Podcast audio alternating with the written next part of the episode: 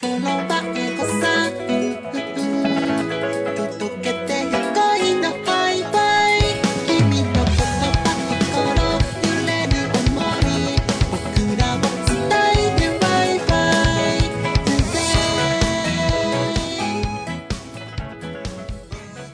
グダグダゲームラジオ第398回本編でございます。えー、パーソナリティのトミヤンでございます。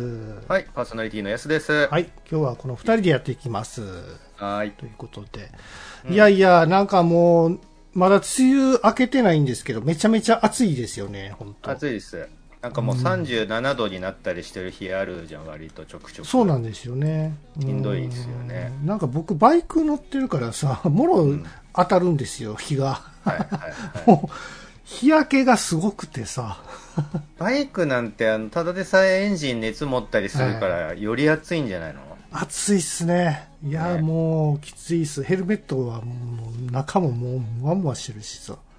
そういう時、夏場のさ、バイク乗りの人たちはさ、はい。あの、服はどんな感じなんですか？最近のやつはね、えっ、と、なんか、まあ、メッシュのライダースーツとかも皆さん着てらっしゃると思うんですけども、うん。まあ、それ以外にあの、なんていうの？ほら、工事現場でもよく最近見られるファンとかついてるやつあるやん。はいはいはいはい、涼しいやつ、ね。まあ、ああいうのを使ったり、あとは、そうですね、そのジャケットに、こう、なんていうんですかね、水を通すホースとかのついてるんですよ。へえ。で、それを循環させて、あの、体を冷やすみたいな感じですかね。はいはい。やっぱじゃあ、そのあれなんだね。はいあ。の T シャツ一丁で乗ったりする感じはあんまないんですね、バイク ああ、まあ、スクーター乗ってる人はそういう人いるかもしれないけど、やっぱり危ないじゃないですか。危ない。こけるとねねうんそうそう。だそういうのもあるから、まあ、ある程度の服は着着て、なおかつ涼しい感じかな、今は。うん。んまあ、にしてもね、ヘルメットとか長袖だったりするから暑いっちゃ暑いですよね。だ車とかはさ、もうほったら、駐車してたらさ、もう、はいものすごい、その車内が、ね、暑くなるよ。熱こもってしまうじゃないですか。うんだから、ね、どうしてるんやろうなとは思いますけどね。そうだからあのほんの12時間用事で駐車場に止めてただけでもう中ほかほかになってねハンドルハンドルがつかめないぐらい熱々でああ、わかるわかる。あのほら有料駐車場だからもう30分以内に出てくださいって言われてんのにハンドルが熱々だからつかめなくて発進できないみたいな感じになってわるかるわかる。そうだからあれあのあれ、なんだっけ？この前あの、ぐだらじでも喋ったやんか。あの、はい。フロントガラスのとこに、なんかあの、うん。カーテンみたいなのあれつけ、つければ、ね、火は直接当たらんから、またええんちゃうのって言ってたけど、あれ、そうだから何個か買って試したんですよ。うん。シェードフロントシェードを。ああ、そういうの？うん。で、あのーまあ、富谷が言ってたあの、蛇腹みたいなやつ、あるじゃないですか、銀のやつ。はいありますね。もう、な、なんだったらそれを長くしたら、あの、キャンプで寝るやつ、寝るところに敷くやつに使えるんじゃないかみたいな。薄いよ。あれの蛇腹みたいなのあるじゃん。あるね。あれを使ってみたんだけど、どうだった？あのーあれって広げると完全な長方形、真四角になるじゃないですか。で、そうすると、僕の車だと、うん。まあ、大丈夫な車もあると思うんですけど、うちの車は、そのはい三菱のアウトランダーって車なんですけど、あの、はミラーがあるじゃないですか、バックミラー。はい。バックミラーが真ん中にぴょこって飛び出してついてて、そのぴょこって飛び出してるバックミラーの支柱が当たって、はいカチってはまらないんですね、その長方形のやつが。えはダメだ、なんか微妙になんかへ端っこちょっとグニってやらないとはまらないわとか思ってて、今まではそれ使ってたんですけど、無理やり。ー、うん。でもなんか収まり悪くて嫌だなと思ったんで、あの、新しく、うん。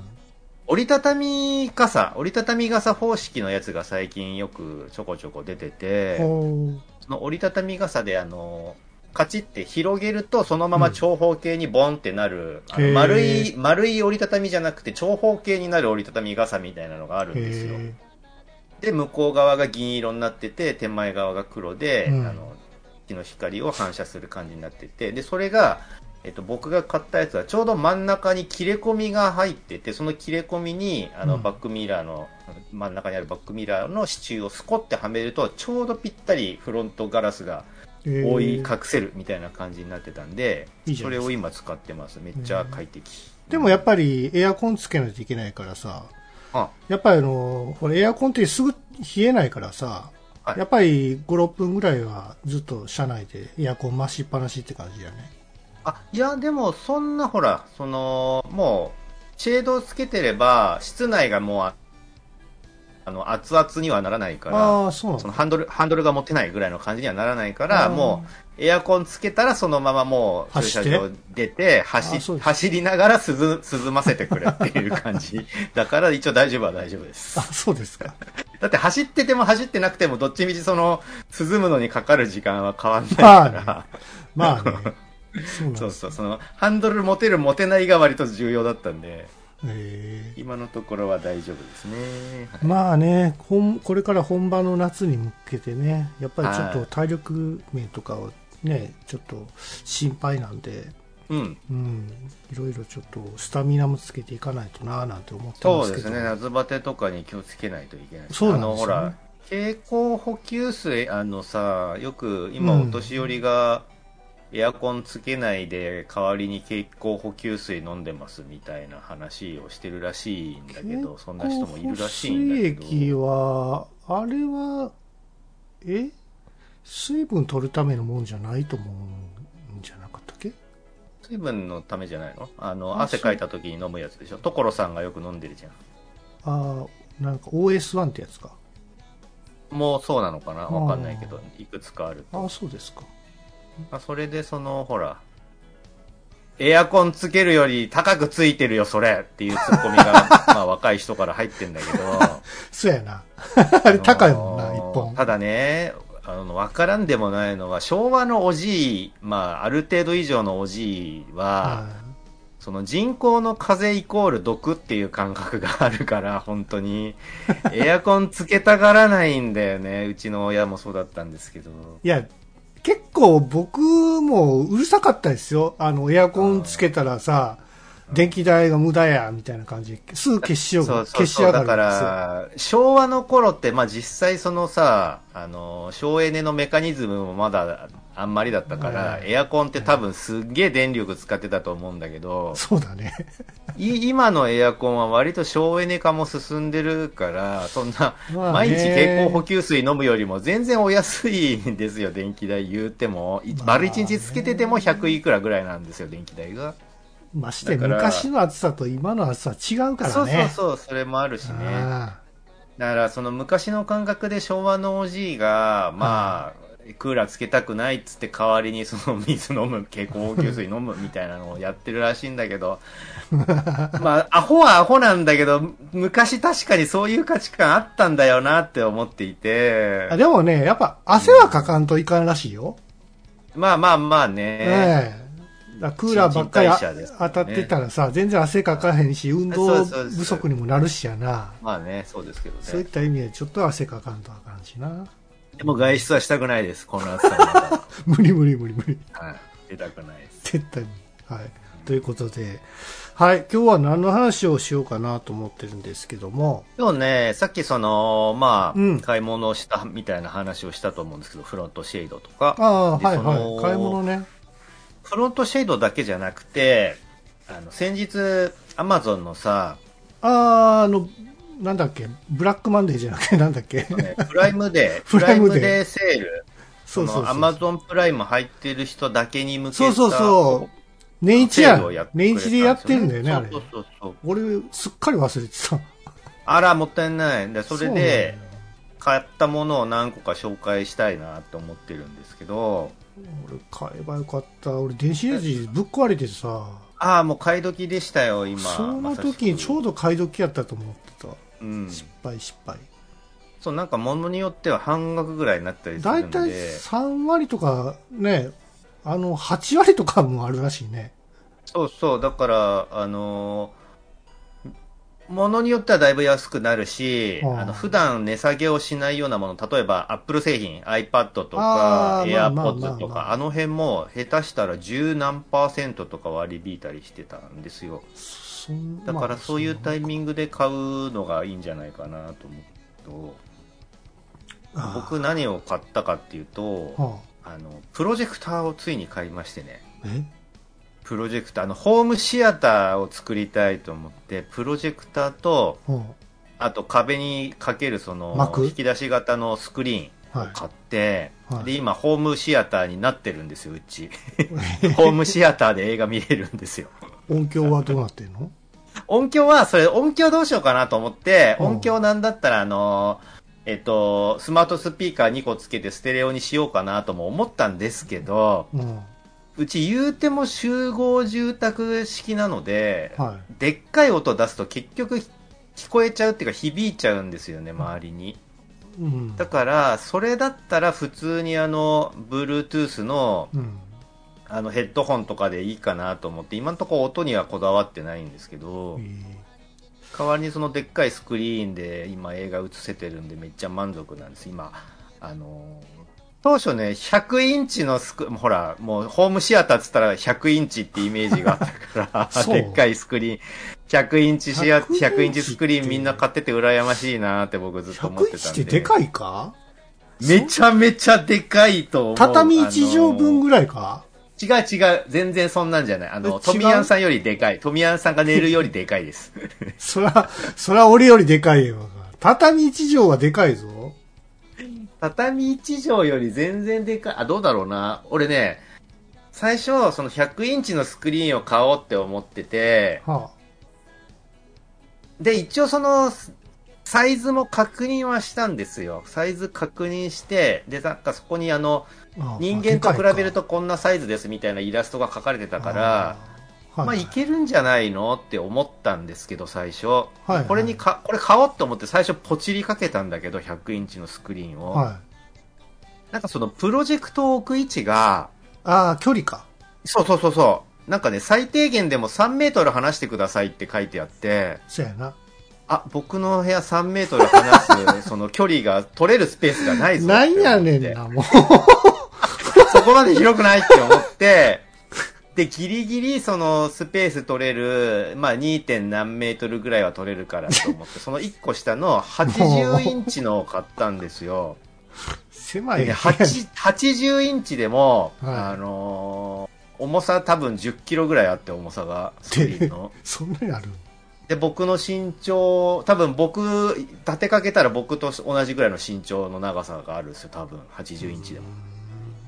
で、それを、あの、壁に取り付けて、あの、絶対落ちてこないように、落ちてきたら頭に当たったら死んじゃうから、死 絶対、絶対落ちてこないようにドリルで穴開けてそこに金属のフックをかまして、そんな。それを、あの、チェーンみたいなのでガツって2箇所ぐらい止めて、はいもう絶対落ちてこないようにして、はいはい。であの固定してね。ガラガラって引っ張ったり上げたりとかするから、その荷重も考えて絶対落ちてこないようにして、もうベストの位置に今スクリーンがこうガラガラって引っ張ってこれるようにしてて、で、へちょうどベストの位置に今プロジェクターを置いてそれが映るようにしてあるんですけど、ー テレビも、あ、テレビも見れるのか。テレビ、あのね、アンドロイド TV、あ、えっと、テレビは見れないのかな？どうなんだろう？民放は見れないのか。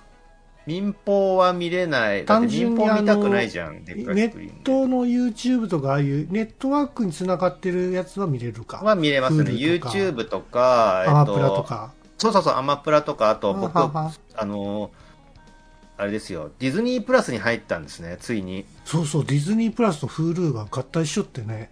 合体したの？マジで？合体って言わないか。えっ、と、二つ同時に見れるんですよ。1400円ぐらい払ったら。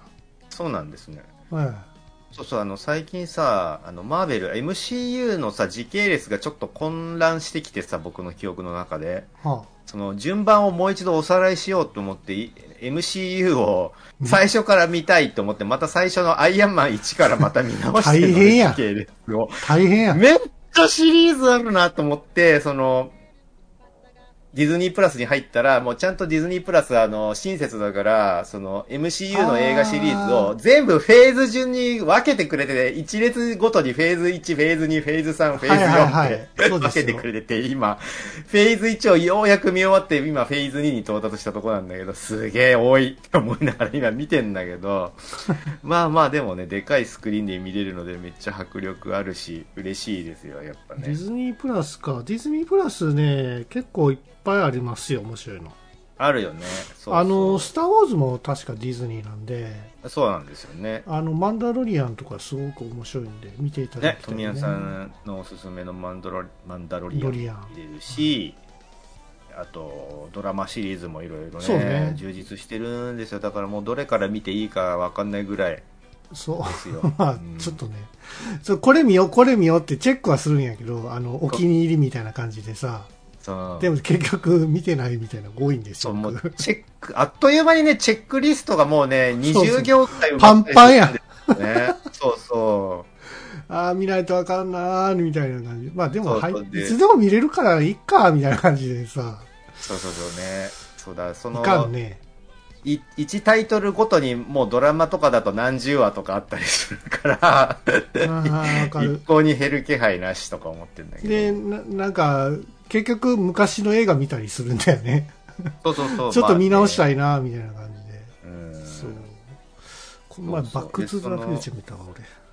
ああ、いい、あ、いいと思いますよ。久し、昔の映画見るのもいいよね。そうわーこれ、たまにはねおもろいなーとか言って。いや、面白いですよ、バックトゥザフューチャーはやっぱね。そう、それと、プロジェクターを買ったのと、うん。あとね、いろいろ買ったんだよな。あと、あのー、Kindle を買ったんですよ、今頃なんですけど、Kindle わかります Kindle って持ってなかった？Kindle 僕実は持ってなくて、あの Kindle 自体は見れるよ。Amazon の Kindle 自体は、えっあと、まあ、タブレットとか持ってるから見れるんで端末が。ね、そうそう。で、そ白黒の、の。そうそうそう、白黒の Kindle 電子書籍リーダーっていう正式名称らしいんですけど、はいはいそれを、なんかみんないいいいって言うけど、うん何がいいんだってずっと思ってたんですよ、今まで。で、いや、そもそも僕タブレットいっぱい持ってるし、うん。ね、Kindle って別にタブレットで普通に読めるじゃないですか。読めますね。で、そもそも僕その Amazon の Fire タブレットも持ってるんですよ。で、しかも、Amazon のああはいはいはい Fire、Fire タブはい、レット。iPad みたいなやつね。そうそうそうそう。はいはい。ファイヤータブレットもあるし、ファイヤータブレットでいいじゃん。しかも、ファイヤータブレットの7インチのやつなんて5000円とかで買えるのね。アマゾン驚異の技術力で。そんな安いタブレット、タブレットって5000円買えるんだって思って、俺衝撃だったんだけど。え、今そそうんそう、な安いんや安いんですよ。で、10インチでも安い、セールの時だと1万いくらとかで買えるから、ほ買った方がいいよ。みんな、あの、買おう。ファイヤータブレットをいや、。もう、いや、Fire タブレットもいいよ。iPad 持ってっからいいわ。そうそう。で、でね、その、タブレット持ってるしなって思って、しかも Fire タブレットより、あの、その、電子書籍リーダー、Kindle 電子書籍リーダーの方は、うん一番ちっちゃいサイズでも1万5千円とかするんですよ。割と高いね。あ、お高いって思って、で、しかも、セールでも1万ちょい、1万1000円とか、そんぐらいだったのね、今回。はいはい。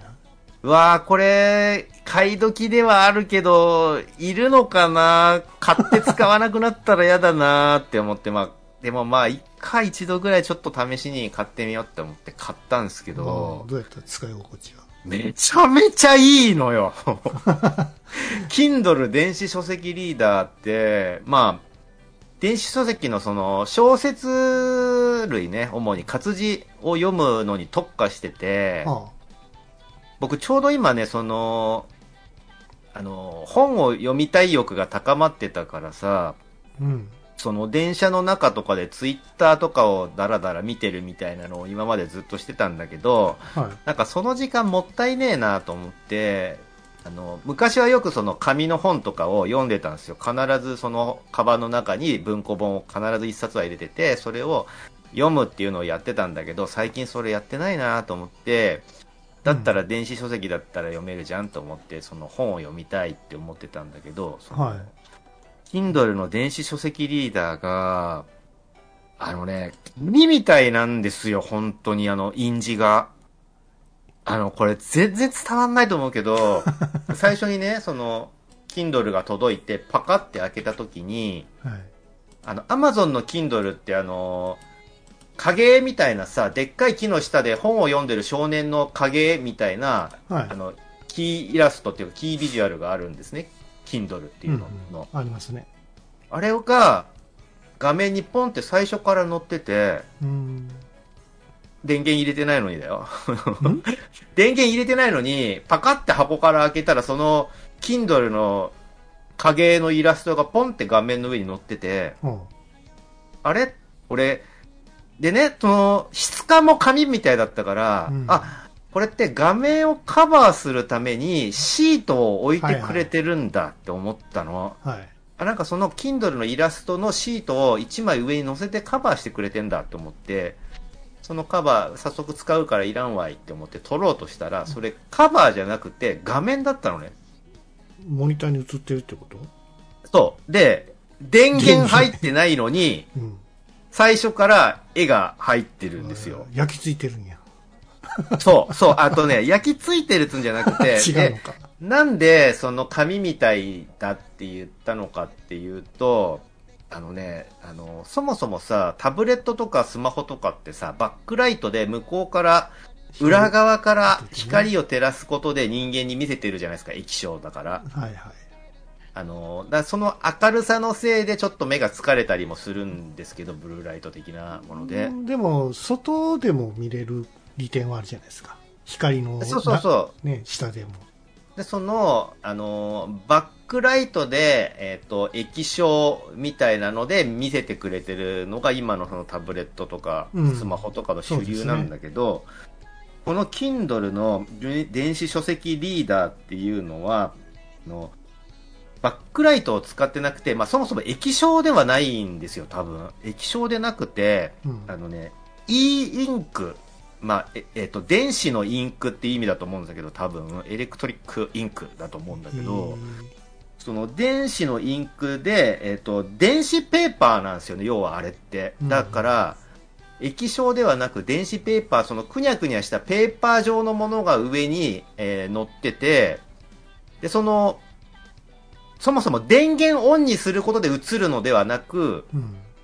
その表示されてる字を変えるときにほんの一瞬電気が流れる。っていうことなのよ。なるほどね。だから、僕今小説読んでんだけど、その小説を次のページ、めくろってやったときに一瞬だけ電気が入って、はいはい。その表面に表示されてる字をパッて別の次のページの字にしてくれて、あとは紙なんですよ。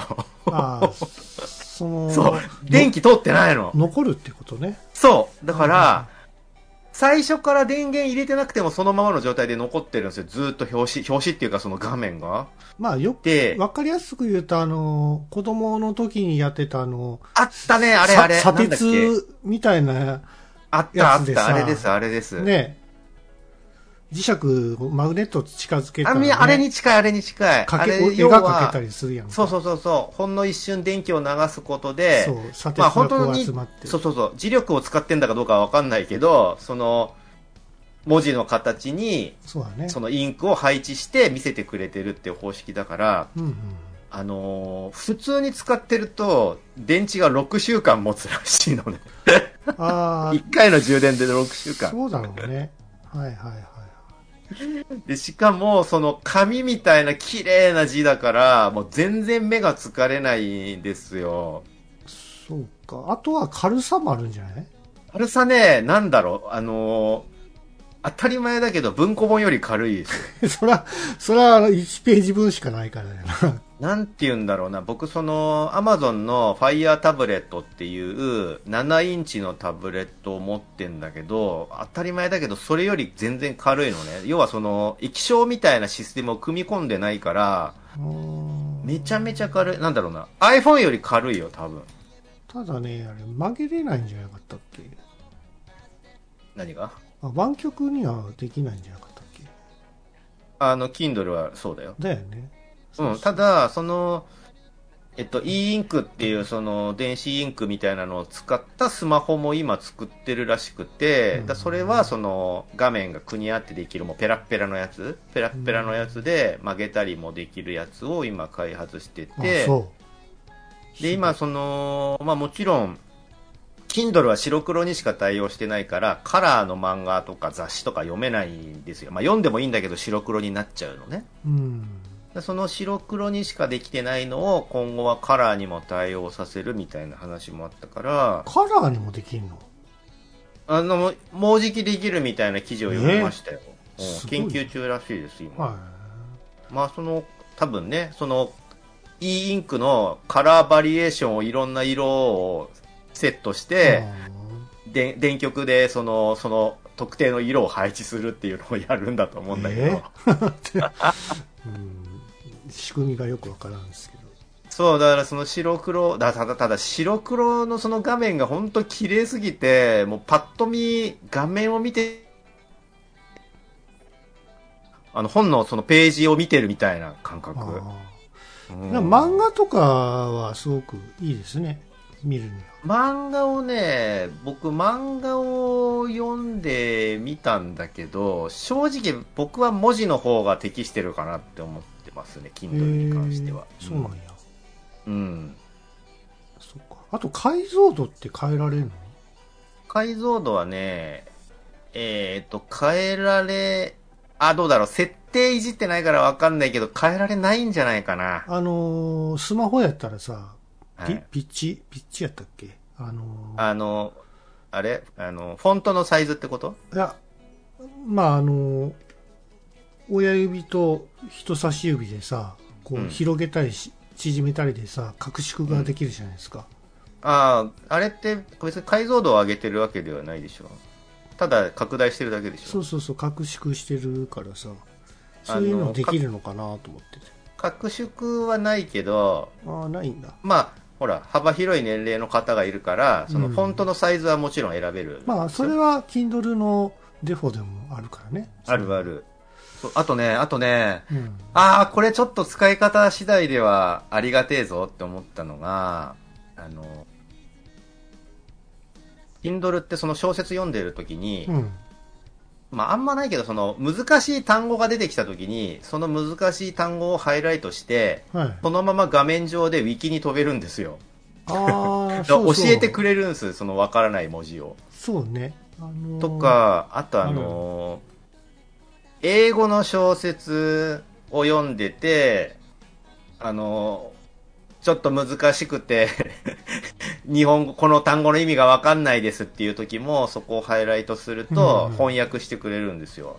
ああ、便利やね。なので、その、英語の勉強とかにも適しているしそ、そうそう。あとなんか知んねえけど、その、れえ、えっと、その小説を読んだ人が今まで、この文章、この部分をハイライトしましたよっていうなんかお知らせが来る。え？今までその本を読んできたいろんな人たちが、ここに感動しましたみたいなのを、なんか急に教えてくれるの。へえ。それはいらんかなって思うんだけど。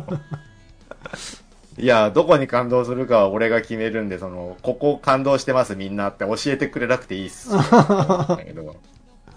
なんかね、そんな機能もあったりしますね。だから、今までなんかその食わず嫌いっていうか、ただ単に別に、あの、電子書籍なので何でも読めるじゃんって思ってたんだけど、は Kindle はなんかね、実際物に触れてみてガラッと価値観が変わりましたね。とてもいいものでした常時、あれですよ。Kindle 持って出てるんですね。外出そうそう、もう必ずカバンの中に Kindle 入れて、あ、なんかもう、ほ小説最高もう、小説面白いね。うん小説最近読まんからな。でしょ？俺ももう長いこと読んでなかったから、いやー、溜まってはいるんですよ。本、うん本買ってはいるんだけど、読んでないから溜まりっぱなしなんですよ。わかるよ。ああ、読まないとなーと思って。わかる。溜まってくよね。そうなんですよ。そうそうラノベとかね、読みたいのいっぱいあるんですけどね。あるよね今そのね、あの、おついち、あの、乙女のおおつには、い数字の1でおついちさん、あの、ひミステリー、ミステリー作家なのかな？ミステリーの得意な作家さんの暗いところで待ち合わせって小説を読んでて、はい。まあどういうのかっていうと、まあサスペンスっていうかミステリーっていうか、あのー目の不自由な女性、全盲の目が見えない女性のところに、うん。えっ、と、近所の駅で人を突き落とした殺人犯が入ってきちゃって、ああ、でなんか聞いたことあるぞ、それ。多分話題になったと思うんだよはいはいはいはいあの、目見えないから、その室内にいるのはいがはいはいはいわからなくて、そうそうそう。あのーその犯人もうんこの人は目が見えないっていうの分かってて、その同じ家の中で共同生活していくっていう小説なんだけど、これがめちゃめちゃ面白くてね、ああ、どんどん先が読み話やったかたくなる。。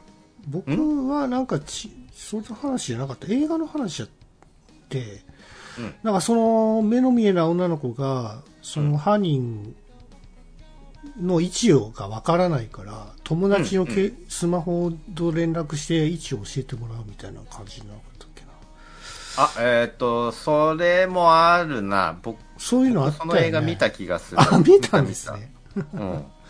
そういう話あったなと。そうそう、目見えない人絡みのエピソードっていうか、うんギミックがなんかあります。好きなので。あ、そうですか。うん。うんそうそう、なのでね、なんか、読書ブームが来てますね、おかげさまで、ね。マイブームですね。うん。とかいろいろ買買い物しましたよ、プライムデーで。す買い物、買い物ってどう、僕も買い物はするけど、大きい買い物とかしま、あ、そう、さっきのプロジェクターか。うん。結構な値段になったと思うんですけど。プロジェクターね、その、やっぱプライムデーで半額とかになってしかも今さ、あの、プロジェクター自体が安いんですよ、いろんなところから出てて。ホームシアターブームっていうか、あうの、ん僕ねキャ、キャンプでプロジェクターで上映会してる人っていうのを何人か見かけて、で その、なんかキャンプに持ってく用のポータブルプロジェクターみたいなのが結構あるんですね、ジャンルとして。ちっこいやつ。あるよ。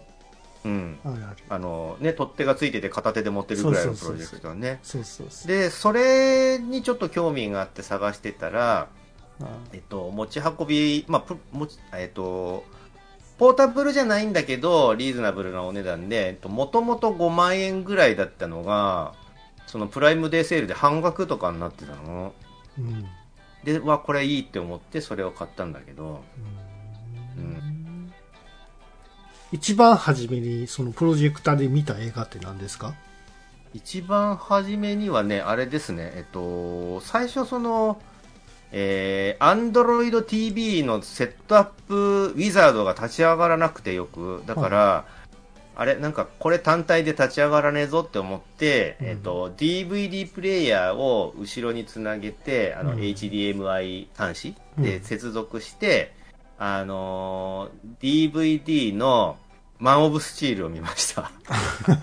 あ、マン・オブ・スチールね。あ、面白い。マン・オブ・スチールめっちゃおもろいよ、何度見てあ、おも。もろいおもろい、あれは。うん。もう、そう、さ、さ、最後あの、クラーク・ケントが新聞社に入社するところがめっちゃおしゃれでね、いいんだよね。はいはい。そうそう、そんな感じでね、はいえ映像とか読書とかを、あの、満喫してますね。うん。そうですか。はい。はい。はい。ということで、えー前半は以上ということで。いいのか？まあいいけど。いや、別に話したいことあったらあれですけど、なんかあれですね、今日か。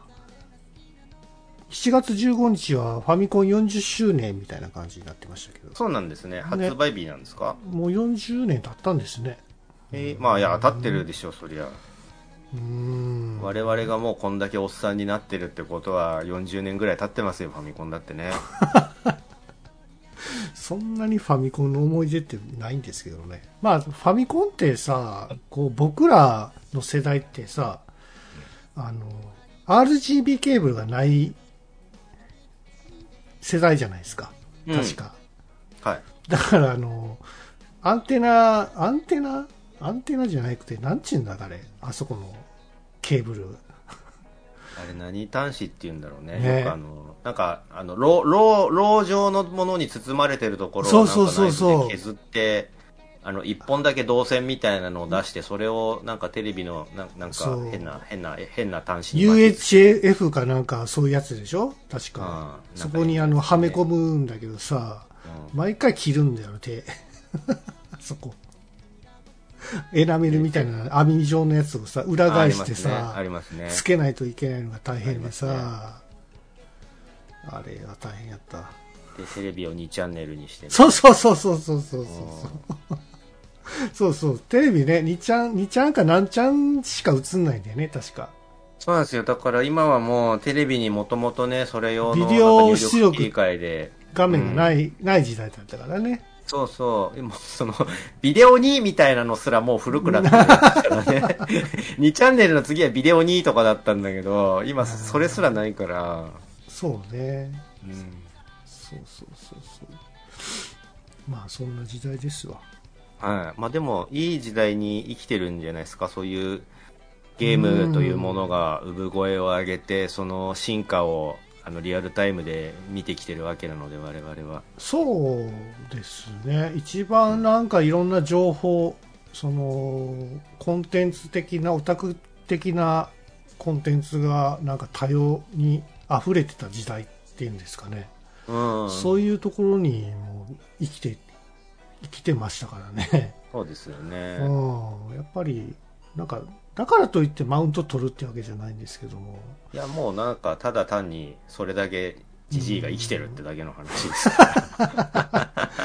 いや、そういう、遷なんか、ファミコン慣れし世代、ファミコン世代っちゃ世代なんですけども、そういった人間がおじいちゃんになって、どんな生活を送っていくんかな、みたいな思う、ね、思うと、ちょっと、どうなんですかね。なんだろうな、こじあの、コレクターになったりするんじゃないですか、その、ファミコンソフト全部集めるみたいな人いるじゃないですか、たまに。うん、でも漫画とかアニメとかには寛容なんじゃないですかね。その子供ああ、そういう人にそういう。いや、そりゃ、寛容じゃない？ね、アニメとか漫画とか見たらアホになるで、みたいなこと言わへんやんか。いや、だって今さ、もう、お、あの、おお父さんお母さんと一緒にゲームをやったりするようまあまあまあな時代なんでしょそうそうそうそう。うん昔はファミコンが発売された時はさ、親父はもう麻雀しかやってなかったからね。まあ、そう、あ、何？えっと、ファミコンの？ファミコン、ファミコン。ファミコンの麻雀でもファミコンを一緒にやってくれるだけでも素晴らしい。麻雀一緒にできへんから。そっか。そうそうそうそう。俺、親と一緒にゲームをやった記憶なんて全くなくて。あ、俺もないっすよ。全然。兄弟はあるけど。将棋を教えてくれたぐらいかな。え？ファミコンで？いや、普通の将棋。ああ、あの、アナログね。アナログの将棋。うん。アナログの将棋っていうか、そっちが本家だから、将棋はアナログじゃないよ。ファミコンの方がデジタルなんだよ。あ僕も将棋教えてもらいましたね。うん。ね、昔はね。そうなんそんぐらいかな、一緒に遊んだ記憶。うーん。うんまあ全然いいんですけど。まあまあまあ。うん。まあそんなファミコン40周年ということですけども。そう、今さ、その、親子で遊べるものがいっぱいあって、ものがいっぱいあって良いなと思いますよ。そうね。うん。うんなんかあの、共通の話題っていうか、その、ウルトラマンとか仮面ライダーってまだやってるじゃないですか。はい。だから子供が生まれて、まあ男の子やったらね、まあそういうのは何かしらこう、せ、なんかこう、入りる余地があると思うんですよ。大人で。もう、共通の話題になるかなと思ってたり。はいはいはい。まあ女の子だったら女の子でもね、その、なんかそういう美少女系のアニメとかを見るかもしれないし、そうだね。昔お父さんもそういうのハマってたんやでって気持ち悪って思うかもしれないけど、ああ、うーん、まあどうなんだろうね。ミンキーモモっていうのがあってな、みたいな。ミンキーモモはまあいいじゃないですか。そうですかわんないけど。うん。なんかでも今日ね、あの、うん映画を見にイオンに行ってたんですけど、はい。イオンのおもちゃコーナーに寄ったらね、うん。あの、親子がなんかおもちゃコーナーでいろいろなんやかんややってて、まあ、あの、まあ子供がだだこねてたんだけど、そのおもちゃ買っておもちゃ買ってって言ってるおもちゃが3万いくらするものい。なのよ。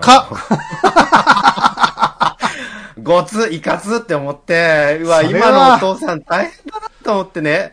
あの、自分のもの買うのにしても3万は結構勇気いるよ。なかなかおいそれと買えない。それを子供が簡単に買って買ってっていうのしんどって思って。それはしんどい。もう今そんな時代なのかって思ってね。大変ですな。高いおもちゃ買ってもらった記憶って、やっぱりファミコンとか当時は高かったので、まあ、その、うちは兄弟いたいてたから、うん。うん。まあ、兄弟合わせておねだりみたいな感じだかな。なるなるほど。あとは、まあ、お年玉を使ってっていうのもあるからね。ありますよね。ありますうよね。ん。ああと、親が興味引きそうなゲームソフトをなんか見せてみたいな。あと、あとちょっとこれ、勉強もできますぜ、みたいな。あるある。言うよね。だそれ、それで親を騙して、あの、そうそうそう。ポポパイの英語遊びとか買ってもらったもん。本当は違うのやりたいねんけど。そうそうそうそう。あの、勉強になるからって嘘ついて、本体と一緒に買ってもらって、うん。ほ本命はスーパーマリオブラザー そうやな。僕、パソコン買ってもらうときも、ばアルバイトズ。みんな言う。パソコン買ってもらうときは絶対ね、勉強に使うからってみんな言うよね。きっとね。うん全然勉強なんか100%一個もやってなかった俺。そうそうそう。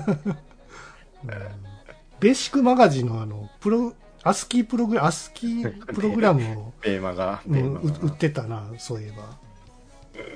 すごい、あの、行数があってさ、はい。こう、カタカタカタカタベーシック打ち込んで、ありましたね。で、ランって打ったら起動するんやけども、全然動かへんから、もう結局、うん。この長いやつは何やったんやっていう。まあまあ、おねだりね。そうそう。まあ、そんな数万もするようなやつって、やっぱりおいそれとね、やっぱり買ってしまうと、やっぱりね、成長したらもう何でも、ね、じなんかこう、わがままに育つんやないか、みたいな。いや、恐ろい。しい話ですよ。その、子供ってだけで、子供は、うん。すげえ、すあの、自分で稼いでもいねえのに、3万円のものを親にねだるんだって思って、なんかもう、当たり前のように言ってくれるんですよ。言ってくるんですよ。か、その、買ってもらうの当然ぐらいのテンションで言って、言ってんの、お父さんに。3万を。お前、3万の価値分かってんの本当にってすっげえ思ったんだけど。まあ、子供は働かれへんからさ、まあ、その分を家事手伝いするんやったら、みたいな条件付きとかもあるんだろうね。えーえーまあ、にしても3万すごいなと思って。よっぽど欲しかったんやろな。そうそう、なんか、その、今やってる戦隊ものだかなんだかのなんだかああ、はいはいはい。う、うん今、あの、ウルトラマンでもね、最近始まりました。やってますよ。ね。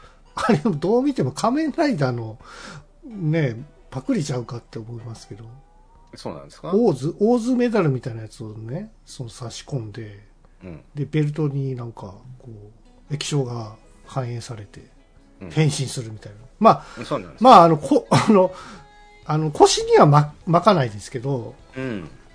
ものは。なんか腕にはめるっぽいんですけど、え見た感じなんか変身ベルトっぽいなと思って。ー、えーまあ、おもちゃを売れてなんぼの世界なんでね。ああいうのです。ね。ですね。だから、でも最近なんかあの、ライダーもそういう視聴率落ちてるらしいから、そうなんだう。ん、落ちてても、やっぱり、あのーおもちゃの売り上げはまあ、そこそこあるらしいんで、うん。なんとかなってるみたいですけどね。えはい。ということでー、、はい。えー、グダグダゲームラジオは前半こんなもんですね。はい。いいんじゃないですか？はい。えー、グダグダゲームラジオ第398回本編でございました。はい。